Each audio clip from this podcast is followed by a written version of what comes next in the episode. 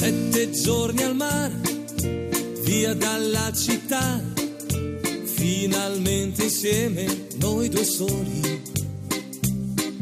Sveglia accanto a te, poi dopo il caffè, passeggiate mano nella mano. Esta no es una semana cualquiera, con Luis Antequera y Mariate Aragonés. Ricche di magia, ogni posto è buono per un bacio. Hola a todos, bienvenidos una vez más al programa Esta no es una semana cualquiera en Radio María, con un servidor de ustedes Luis Antequera. y Mariate Aragonés. Bella come sei, Y bien, Luis, ¿qué semana nos ocupa hoy? Hoy Mariate le damos un repaso a algunos de los hechos históricos ocurridos entre un 10 y un 16 de agosto. Una semana que no es una semana cualquiera, siete días, sette giorni, como dice nuestra sintonía, en los que han pasado a lo largo de la historia cosas que ni se imaginan nuestros oyentes, porque la historia es así, mejor y más fantástica que la más increíble de las fantasías. Comencemos, pues. Pues allá vamos.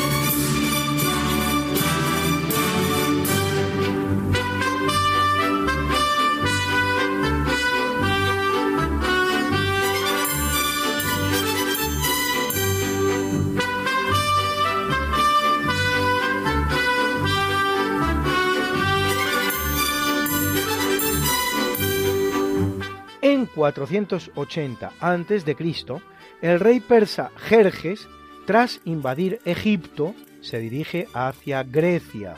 Las polis de Atenas y Esparta acuerdan una alianza para su defensa y el rey espartano Leónidas I, al mando de unos mil hoplitas, así llamados los soldados en griego, 300 de ellos espartanos y 700 tespios, les hacen frente en el desfiladero de las Termópilas, un estrecho paso entre el monte Otea y la mar, por el que apenas se puede cruzar en fila de A3.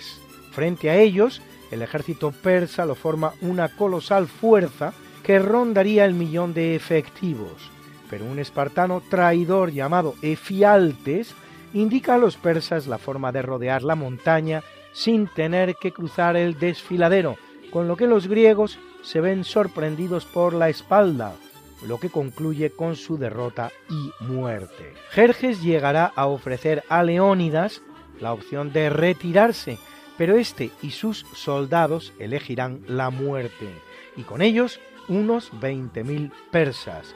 No será del todo en vano, pues solo un año después los griegos lograrán una gran victoria en Platea, que pone fin a la invasión persa.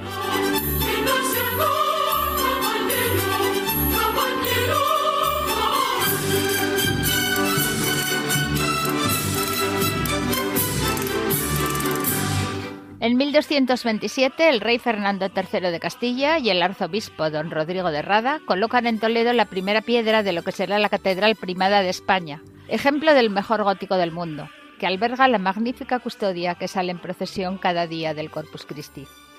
Curiosamente, caprichos de la historia, en la misma fecha en que en 1880 concluye la construcción de la magnífica Catedral Gótica de Colonia, cuyas obras habían comenzado muy poco después de la de Toledo, en 1248. Seis siglos y medio de construcción para acoger las reliquias de los Reyes Magos.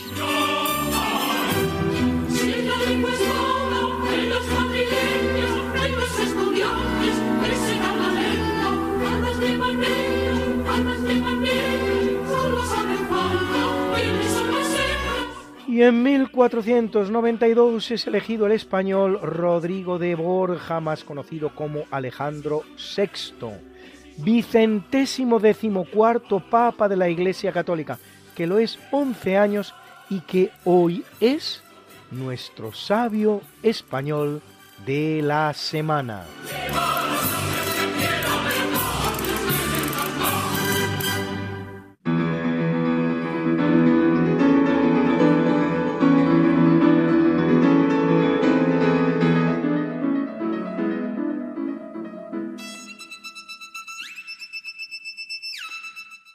Rodrigo de Borja o Rodrigo Borgia en italiano nace en Játiva, provincia de Valencia, España, el 1 de enero de 1431. Son sus padres Jofre Lansol e Isabela Borja, hermana del cardenal Alfonso Borja, que reinaría en la silla de Pedro como Calixto III, el cual acogerá a su sobrino Rodrigo en la corte papal romana. Alfonso lo envía a estudiar leyes a la Universidad de Bolonia durante un año y en 1456, a la edad de 25, lo crea cardenal diácono de San Nicolo in Carcere, aunque no se ordene sacerdote hasta 1468. Sabido es que para ser cardenal en la época no era preciso estar ordenado. En 1471 es hecho cardenal obispo de Albano y luego de Oporto. En 1457 es nombrado vicecanciller de la Iglesia romana, cargo que ocupará durante 35 años. Elegante y refinado, de magnífico porte y reconocida inteligencia, el 11 de agosto de 1492, curiosamente solo ocho días después de que tres carabelas zarparan de Palos de Moguer en España para realizar el más grande descubrimiento que conocen los siglos, con la requerida mayoría de dos tercios, Rodrigo es proclamado sumo pontífice, adoptando para reinar el nombre de Alejandro VI. Tiene 61 años, no es por lo tanto un papa joven, pero no será ni mucho menos un papa de transición.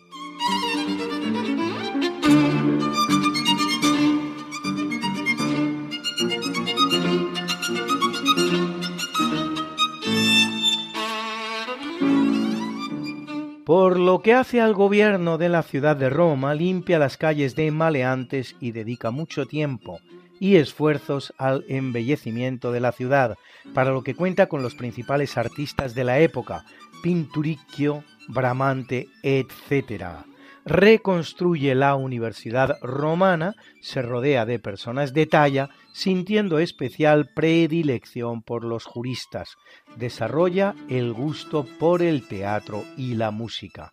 Su gobierno de las cosas de la Iglesia y de la cristiandad no dejará de rendir interesantes beneficios. Defiende a los judíos, trabaja por la paz entre los reinos cristianos. De hecho, sus bulas Dudum Siquiden e Inter cetera evitan el choque entre España y Portugal por los territorios descubiertos en América y las muchas rutas marítimas abiertas en el planeta por ambas potencias precisamente durante su papado. Emite un sabio decreto en relación a la censura de libros, envía a los primeros misioneros al Nuevo Mundo y trabaja denodadamente por la consecución de una alianza de los reinos cristianos contra los turcos, una alianza que sin embargo aún habrá de esperar todo un siglo para conseguir el gran logro de Lepanto. En algunos momentos el sentimiento de culpa le lleva a explorar la posibilidad de abdicar y hasta llega a redactar numerosos decretos que habrían hecho un gran favor a la tan necesaria y ansiada reforma de la Iglesia, si bien nunca los emite y dicha reforma habrá de esperar aún más de medio siglo para haber colocados sus cimientos en Trento.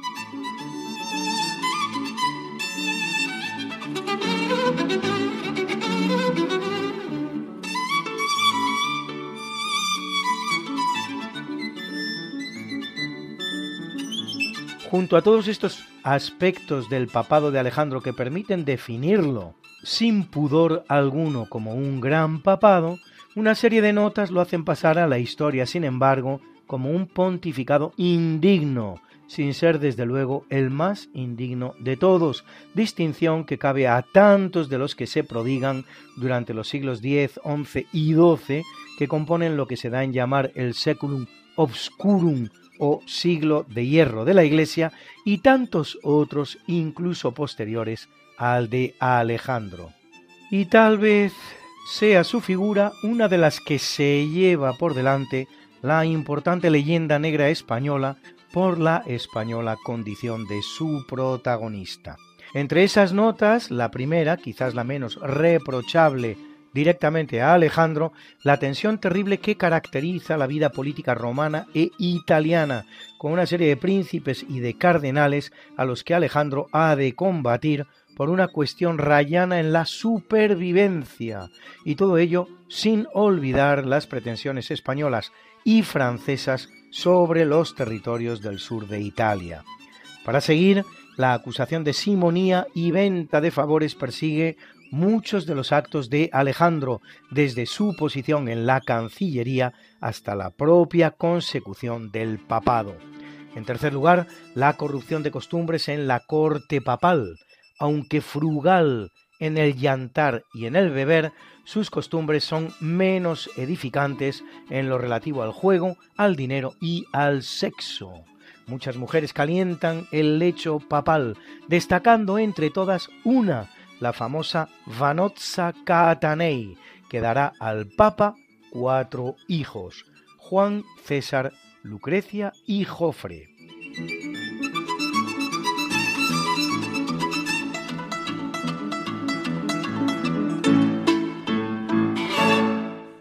De estos hijos, dos adquieren particular notoriedad. El primero, César, a quien después de hacer arzobispo de Valencia, sin ni siquiera recibir las órdenes y sin que éste se desplace jamás a la sede del arzobispado, cosas que, dicho sea de paso, no estaban prohibidas en la época, lo desacraliza luego para casarlo con la hermana del rey de Navarra, Charlotte d'Albret, nombrándolo duque de Romaña tras las guerras que lo enfrentan a los cardenales italianos convertidos en verdaderos señores temporales de los territorios italianos, para finalmente nombrarlo obispo de Pamplona, sede en la que hallará la muerte y en la que se encuentra hoy día enterrado. Y tanto como César o más, la bellísima Lucrecia, a la que Alejandro utiliza como moneda de cambio de su política, casándola y descasándola mediante anulaciones y hasta asesinatos con los más siniestros personajes de la política italiana. El duque de Sforza I, Alfonso de Visella, hijo ilegítimo de Alfonso II de Aragón, después el duque de Ferrara finalmente.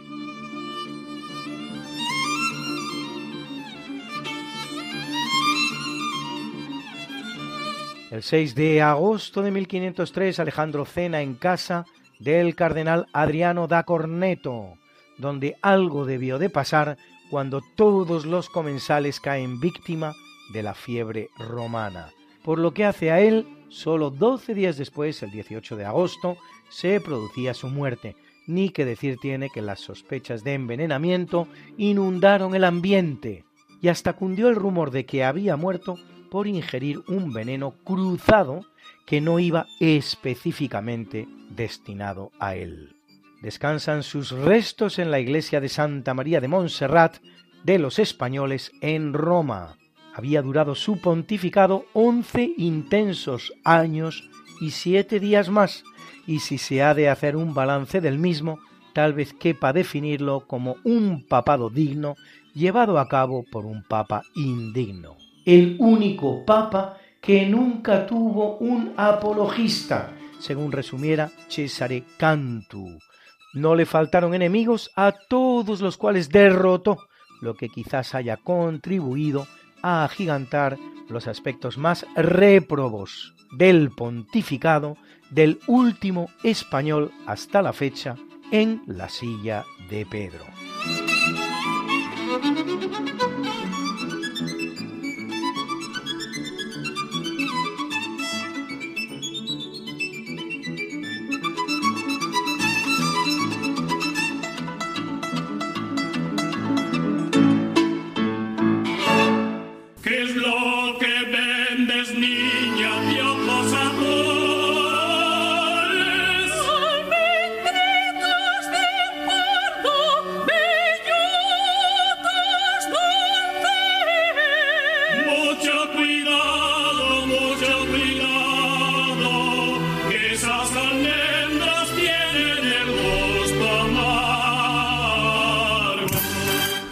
El capítulo siempre fecundo de la conquista, colonización y evangelización de América por los españoles, que va a permitir a los indígenas americanos el tránsito del neolítico al renacimiento en apenas dos generaciones, un tránsito que a los europeos había costado 7.000 enteros años, tenemos otra de esas fechas propicias a la fundación de ciudades por los españoles, porque en 1511 en la isla de Cuba, Diego Velázquez de Cuellar funda Nuestra Señora de la Asunción de Baracoa.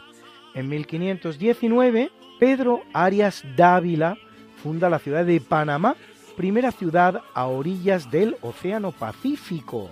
Y en 1537, Juan de Salazar y Espinosa de los Monteros funda Nuestra Señora Santa María de la Asunción, que con el paso del tiempo será la capital de Paraguay. Haciendo posible todos ellos y muchos más tres siglos de pax hispana sin precedentes en la historia americana, la cual, una vez que España abandone el escenario, conocerá más de dos centenares de conflictos, tanto civiles como entre vecinos. Una breve pausa musical muy zarzuelera y volvemos. siempre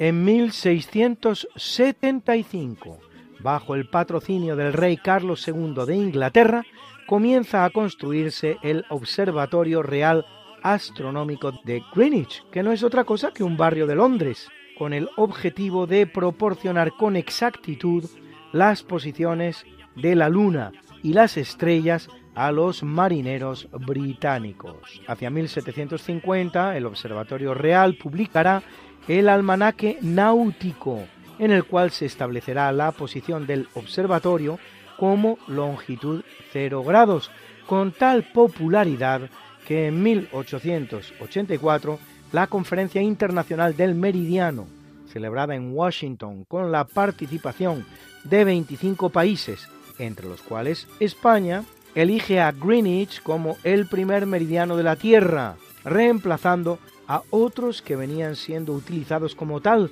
así, notablemente, el llamado meridiano de Cádiz, y así como primer meridiano, punto de partida también de los 24 usos horarios en los que se dividirá el planeta a partir de ese momento. El meridiano de Greenwich pasa por ocho países, Reino Unido, Francia, España, Argelia, Mali, Burkina Faso, Togo y Ghana, y en España por las provincias de Huesca, Zaragoza y Castellón de la Plana.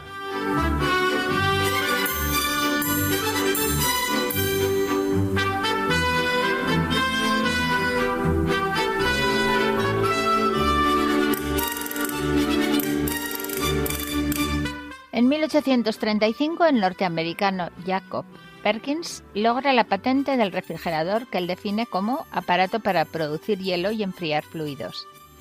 Un invento que curiosamente hará el esplendor de un país a miles de kilómetros, la Argentina, que gracias a él puede empezar a congelar la mucha carne que se produce en el país y exportarla al mundo entero.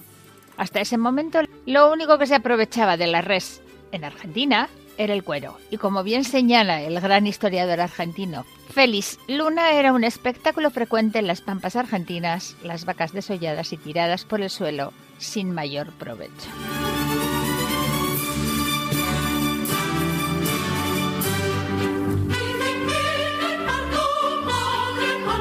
En 1930 se produce el Pacto de San Sebastián, por el que varios partidos republicanos acuerdan la estrategia para poner fin a la monarquía de Alfonso XIII y proclamar la Segunda República Española.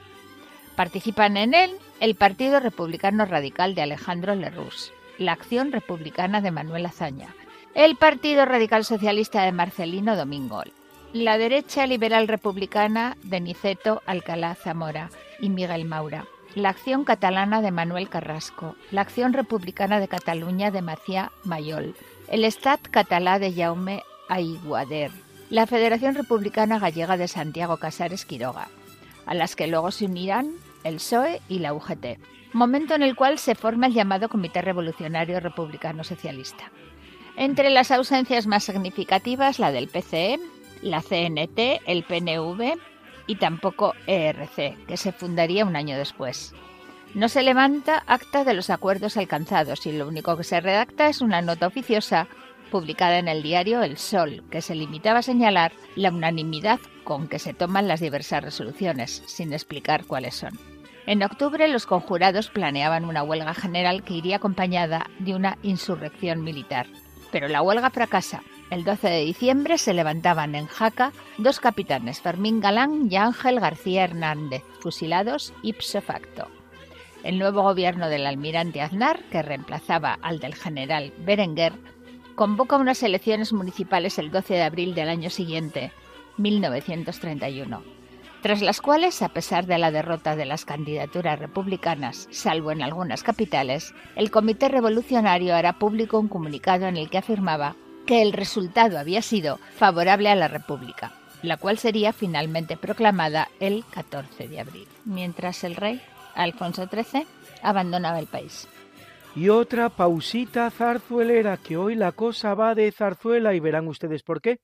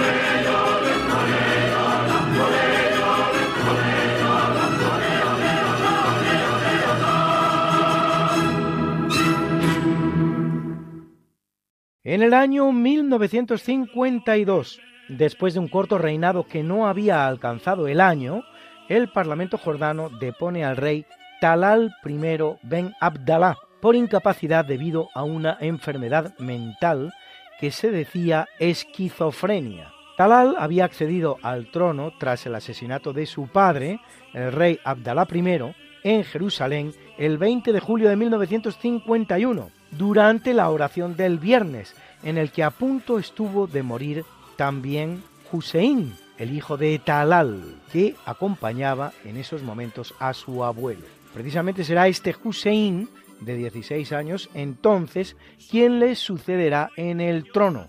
Talal no había sido un mal rey, hace aprobar una constitución democrática y mejorará las relaciones del reino con sus vecinos árabes, Egipto y Arabia Saudí. Pasará la última parte de su vida en un sanatorio de Estambul, donde fallecerá en 1972. Su padre, Abdalá I, era el primer gobernante independiente de Jordania, con los títulos sucesivos de Emir de Transjordania, desde 1923, rey de Transjordania desde 1946 y rey de Jordania finalmente desde 1949. Transjordania era una colonia británica desde el final de la Primera Guerra Mundial, llamada así Transjordania por ser el territorio que se hallaba más allá del río Jordán, Transjordania, de parecida manera a como Cisjordania era el territorio que estaba más acá del Jordán.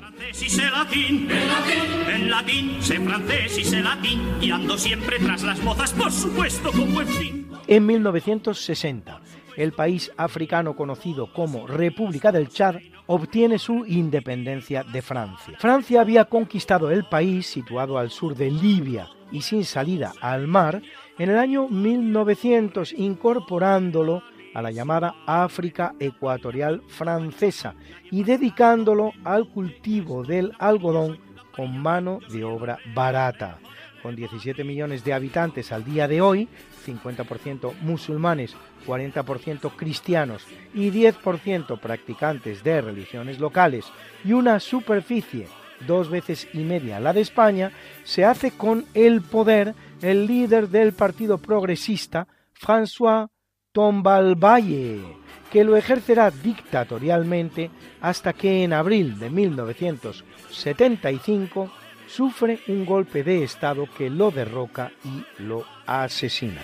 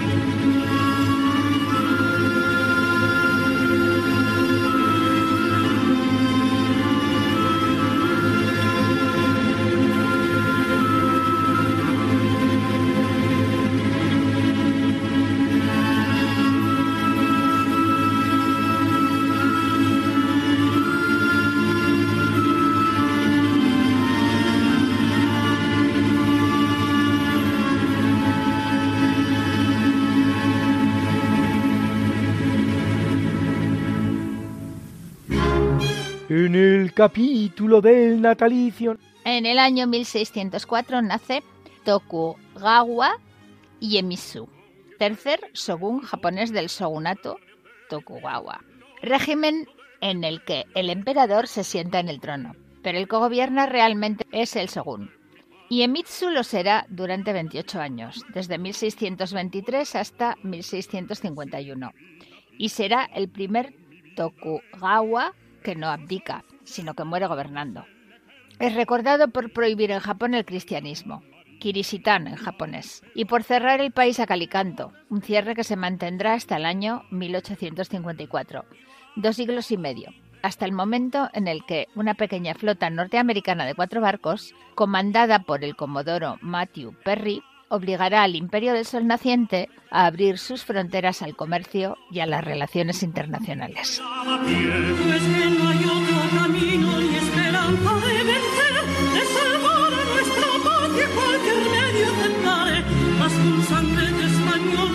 Y una mujer nos pide paso, quiere contarnos su historia. Es muy interesante, escúchala bien. Mi madre me vendió a unos traficantes de esclavos, Hernán Cortés me liberó de la esclavitud a la que mi propio pueblo me tenía sometida y junto a él unía a todos los pueblos subyugados por los mexicas, llevando a cabo mi venganza, el final del imperio azteca. Soy Malinali, bautizada como Doña Marina y conocida como Malinche, y esta es mi historia. Nací en una familia noble de origen mexica en torno al año 1500. Al fallecer mi padre, siendo yo muy joven, mi madre se volvió a casar y tuvo un hijo con su nuevo marido, por lo que me vendieron a unos traficantes de esclavos de Cicalango. Fui esclava de unas tribus y otras, hasta que en 1519 Hernán Cortés venció a los tabasqueños en la batalla de Centla, y mis amos me entregaron junto a otras 19 esclavas a Hernán Cortés y los españoles. Dado que sabía hablar náhuatl y maya, hice de traductora y me convertí en una mujer poderosa.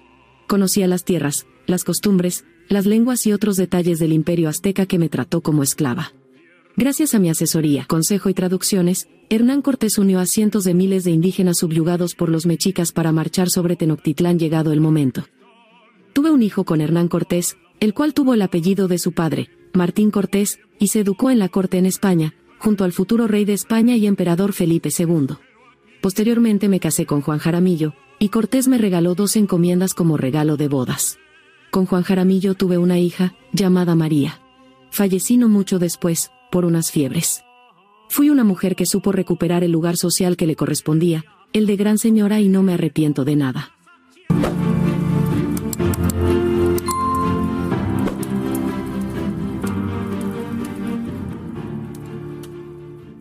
Es un reportaje de Roberto Rey en su canal de YouTube Herramientas contra la leyenda negra.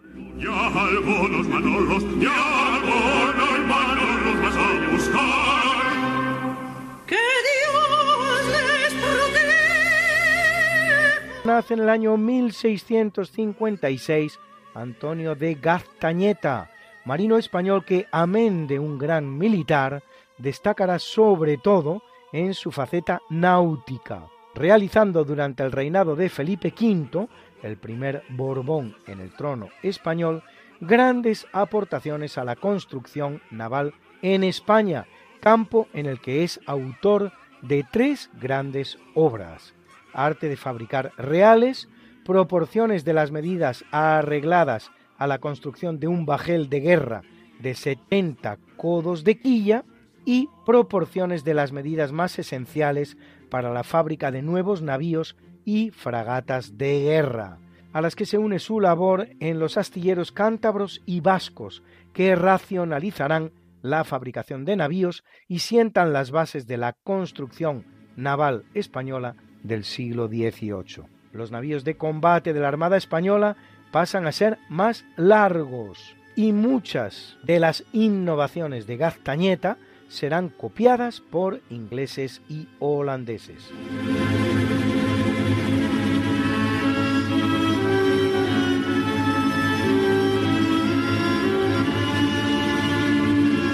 Y se ha cumplido este pasado día 3 de agosto el bicentenario del nacimiento de uno de los más importantes compositores españoles de todos los tiempos, Francisco Asenjo Barbieri, nacido paradójicamente en la madrileña calle del Sordo de Madrid, la actual calle Zorrilla, el que tuvo uno de los oídos más finos producidos jamás en España, Barbieri es el autor de zarzuelas como el barberillo de lavapiés, pan y toros o de Getafe al paraíso, así como uno de los fundadores del Teatro de la Zarzuela de Madrid. Barbieri es uno de los reformadores de la vieja zarzuela barroca española a partir de la titulada Jugar con Fuego, estrenada en Madrid, pero inmediatamente llevada a la Argentina el gran experto en zarzuela española Santiago Casares recuerda que en España se han compuesto más de 10.000 zarzuelas, lo que es un disparate infinito.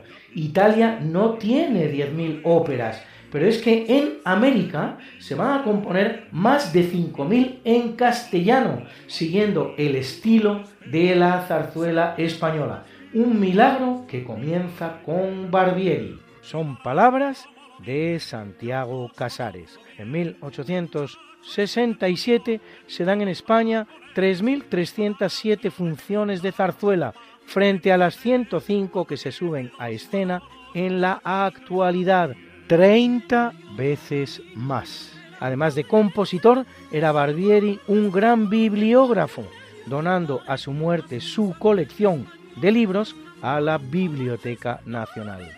En homenaje a tan importante músico, hoy nuestro programa va acompañado todo él por la música de Barbieri. Silencio, no hay nadie. Y son buenas fechas para nacer si se quiere ganar un Nobel, pues en el año 1858 viene al mundo el holandés Christian Eichmann, Nobel de Medicina 1929 por su descubrimiento de la vitamina B1 y de la importancia de las vitaminas en la dieta. Y en 1926 lo hace el lituano nacionalizado británico Aaron Klug, Nobel de Química 1982 por el desarrollo de métodos cristalográficos para descifrar los complejos proteínicos de los ácidos nucleicos.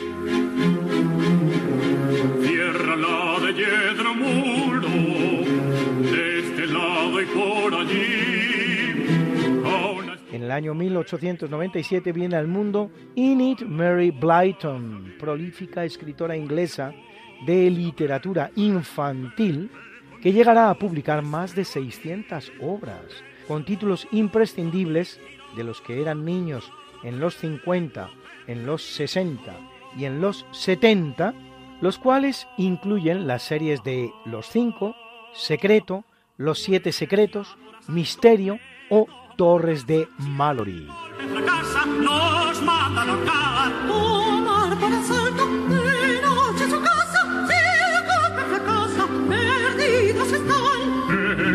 Y en 1911 nace Mario Moreno Reyes, más conocido como Cantinflas, hilarante comediante de teatro y actor de cine mexicano. Poseedor de un estilo absolutamente personal y reconocible. Ganador del Globo de Oro 1957 por la película La Vuelta al Mundo en 80 días. Protagonista de otros títulos como El Señor Doctor, El Padrecito o Su Excelencia.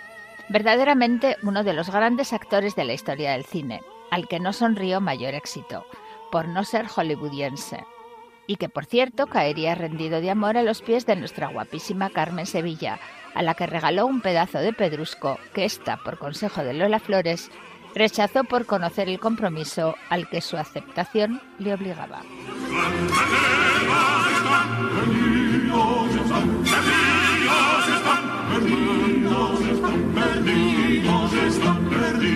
Nace en el año 1943 Pervez Musharraf, presidente de Pakistán entre los años 2001 y 2008, militar que habiendo participado en dos guerras contra la India, llega al poder tras un golpe de Estado producido en 1999 contra Nawaz Sharif.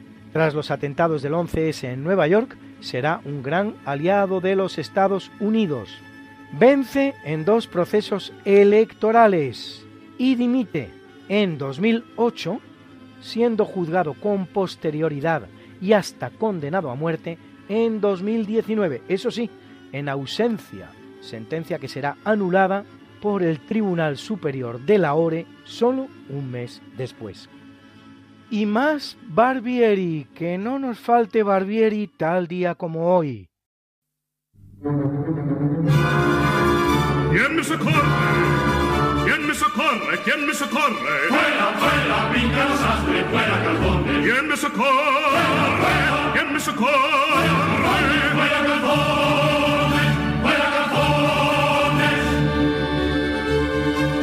Respetad, canalla infame, al marqués, al marqués de Caravaca. ¿Quién me libra, quién me saca de este infierno por piedad? ¿Quién me libra, quién me saca de este infierno por piedad? Oh, marqués de Caravaca, suelta, suelta la cataca, la chupa y la casaca, la camisa suelta. Oh, marqués de Caravaca, suelta, suelta la cataca, la chupa y la casaca, la camisa suelta. ¿Quién me libra, quién me saca de este infierno por piedad? Este infierno por piedad. ¿Quién me libra, quién me saca de este infierno por piedad? Este infierno por piedad. Por piedad, por piedad. Previene el enemigo, alerta, compañeros,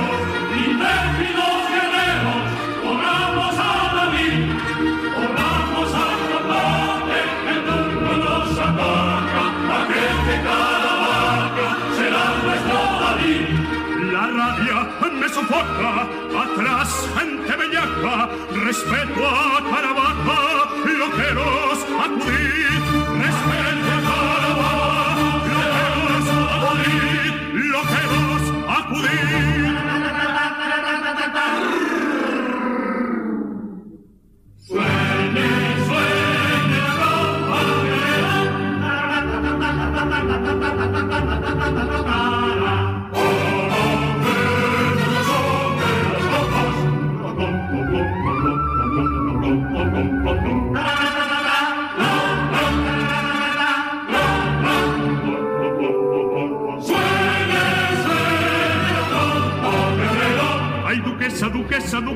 duquesa, no vales el susto que me haces pasar.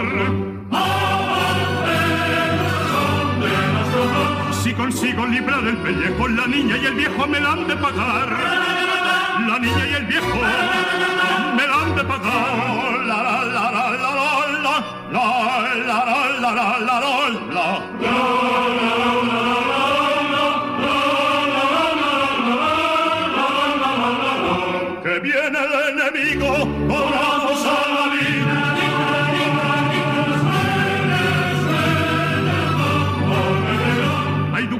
Duquesa, duquesa, no vales el susto que me haces pasar. Si consigo librar el pellejo, la niña y el viejo me la han de pagar. La niña y el viejo me la han de pagar. Si consigo librar el pellejo, la niña y el viejo me la han de pagar. Si consigo librar el pellejo, la niña y el viejo me la han de pagar.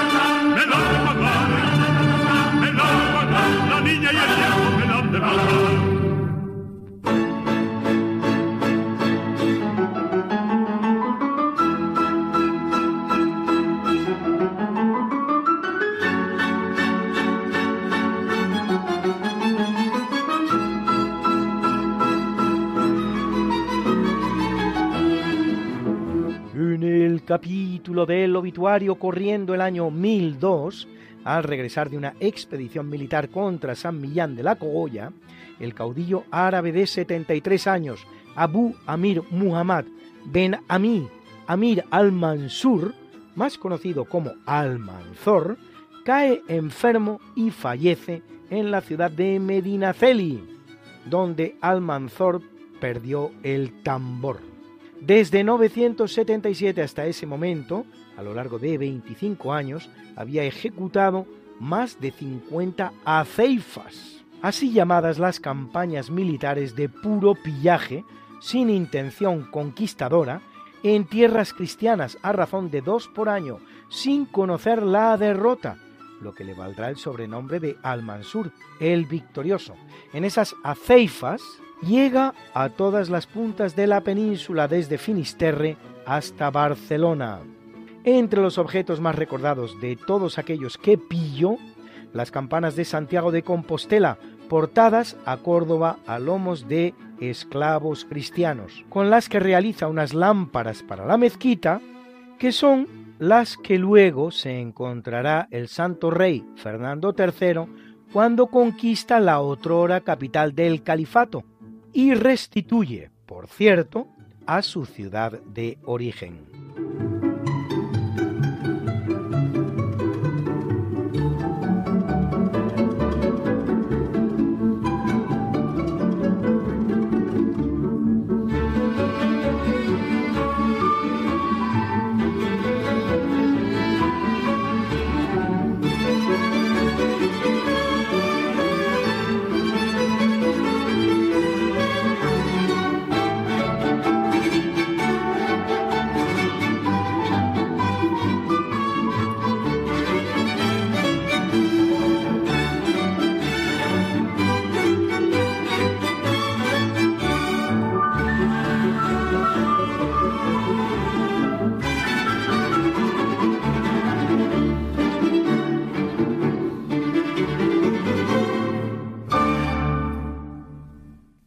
En 1057, en Escocia, sobre un campo de batalla, muere Macbeth, en cuya vida se inspirará William Shakespeare para escribir su famosísima obra de teatro, a manos de Malcolm, el hijo mayor de Duncan I, a quien Macbeth había matado 17 años atrás.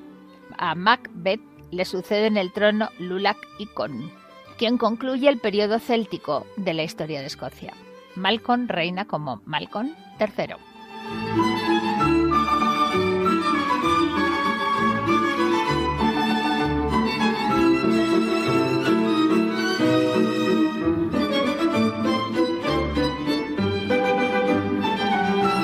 En el italiano pueblecito de Asís, en el que hoy se puede admirar la gran basílica patriarcal de San Francisco de Asís, embellecida toda ella con las mejores pinturas del Giotto, muere en el año 1253 la italiana Chiara Offreduccio, perteneciente a una noble familia de la ciudad de Asís, más conocida como Clara de Asís, que desde niña practica penosas privaciones, luego incondicional seguidora de San Francisco de Asís, junto al que funda la segunda orden franciscana, llamada también en su honor Orden de las Hermanas Pobres de Santa Clara o Hermanas Clarisas, de la que se cuentan numerosos milagros en vida, entre los cuales aquel según el cual Atacada la ciudad de Asís, al ponerse las monjas a rezar, dichas tropas se retiran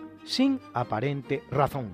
Es la primera y única mujer hasta la fecha en escribir una regla monacal y recibir la aprobación papal, que le da el Papa Inocencio III, canonizada en 1255, solo dos años después de morir, por el Papa Alejandro IV.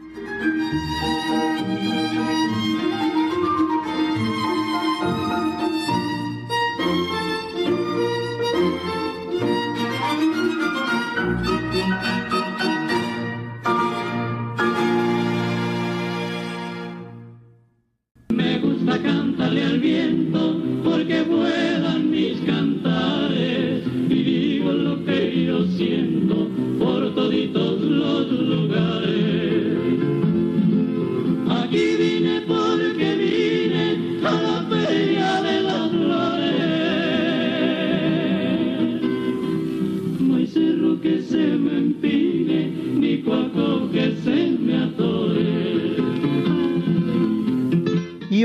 gran Alberto, escrudiñando como siempre en los más oscuros y ocultos rincones de los libros de historia, nos trae el relato de unos eventos muy especiales, muy curiosos, que dieron lugar a toda una película, en los que el protagonismo español es mucho más importante de lo que nunca habíamos creído.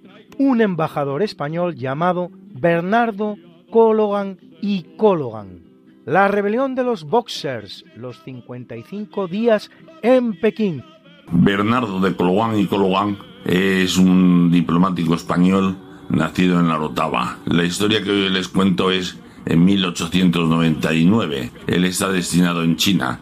Es el decano del cuerpo diplomático y frecuenta asiduamente a la viuda emperatriz china. Se llevan muy bien. Bueno, los chinos también están hartos de la injerencia de las potencias occidentales en China, pues son las que les imponen la cultura, los negocios, el comercio, así que hay una rebelión, la conocida rebelión de los boxes. Bueno, pues estos cercan el barrio diplomático extranjero pero son derrotados por un ejército que está liderado por Estados Unidos y Japón con Francia e Inglaterra. Entonces se impone unas capitulaciones a la emperatriz china. El encargado es nuestro embajador y este consigue que China se declare culpable y les pague una indemnización muy grande.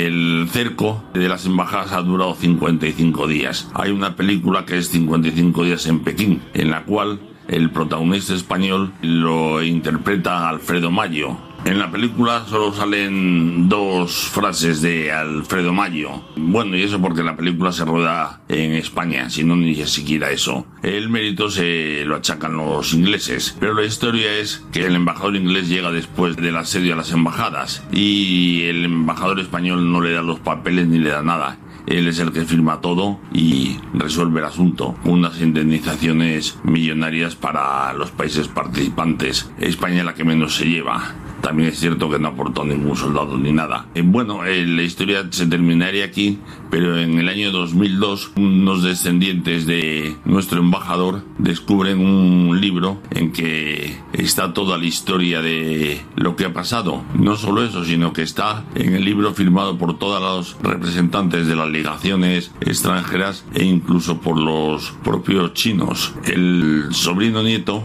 entonces, visto este documento, va al Ministerio Español y efectivamente es un documento prodigioso y totalmente auténtico. Pero no solo eso, sino que él que se ha movido libremente por Pekín, sabía hablar perfectamente el mandarín, pues ha hecho un reportaje fotográfico de la rebelión de los boxes y deja para la posteridad una serie de fotografías sobre cómo se ha desarrollado este hecho. Por estas gestiones es condecorado por todas las naciones que han participado, excepto por los ingleses que quieren para solo la gloria de la pacificación china. Pues esto es todo, buenos días y mañana será otro día.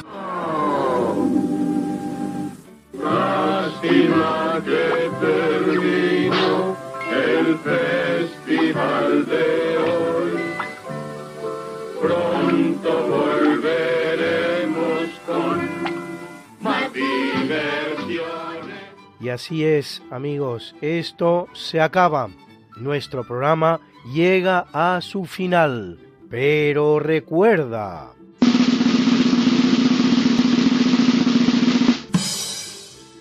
¿Que no sabes la diferencia entre descubrir e inventar? La verdad se descubre, la mentira se inventa. Ludovico Antiguo. Pero no nos vamos a despedir sin presentar, como lo hacemos siempre y puntualmente, la mucha buena y variada música que nos ha acompañado hoy una vez más. Y hoy, como les hemos dicho, todo música de Barbieri para celebrar el bicentenario de tan insigne compositor español.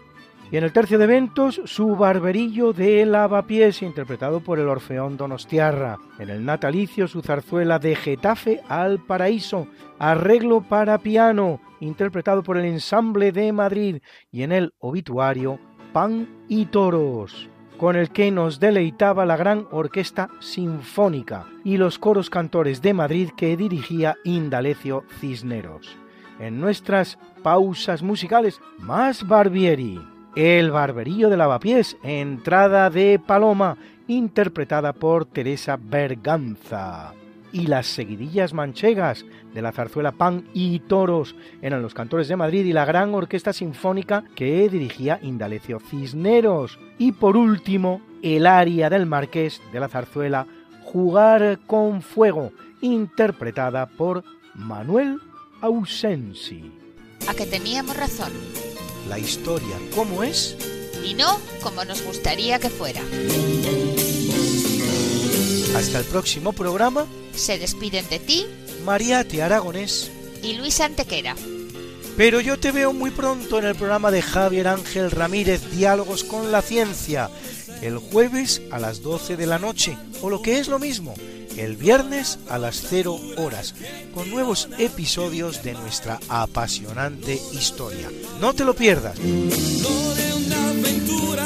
Les hemos ofrecido en Radio María Esta no es una semana cualquiera, con Luis Antequera y Mariate Aragonés. Los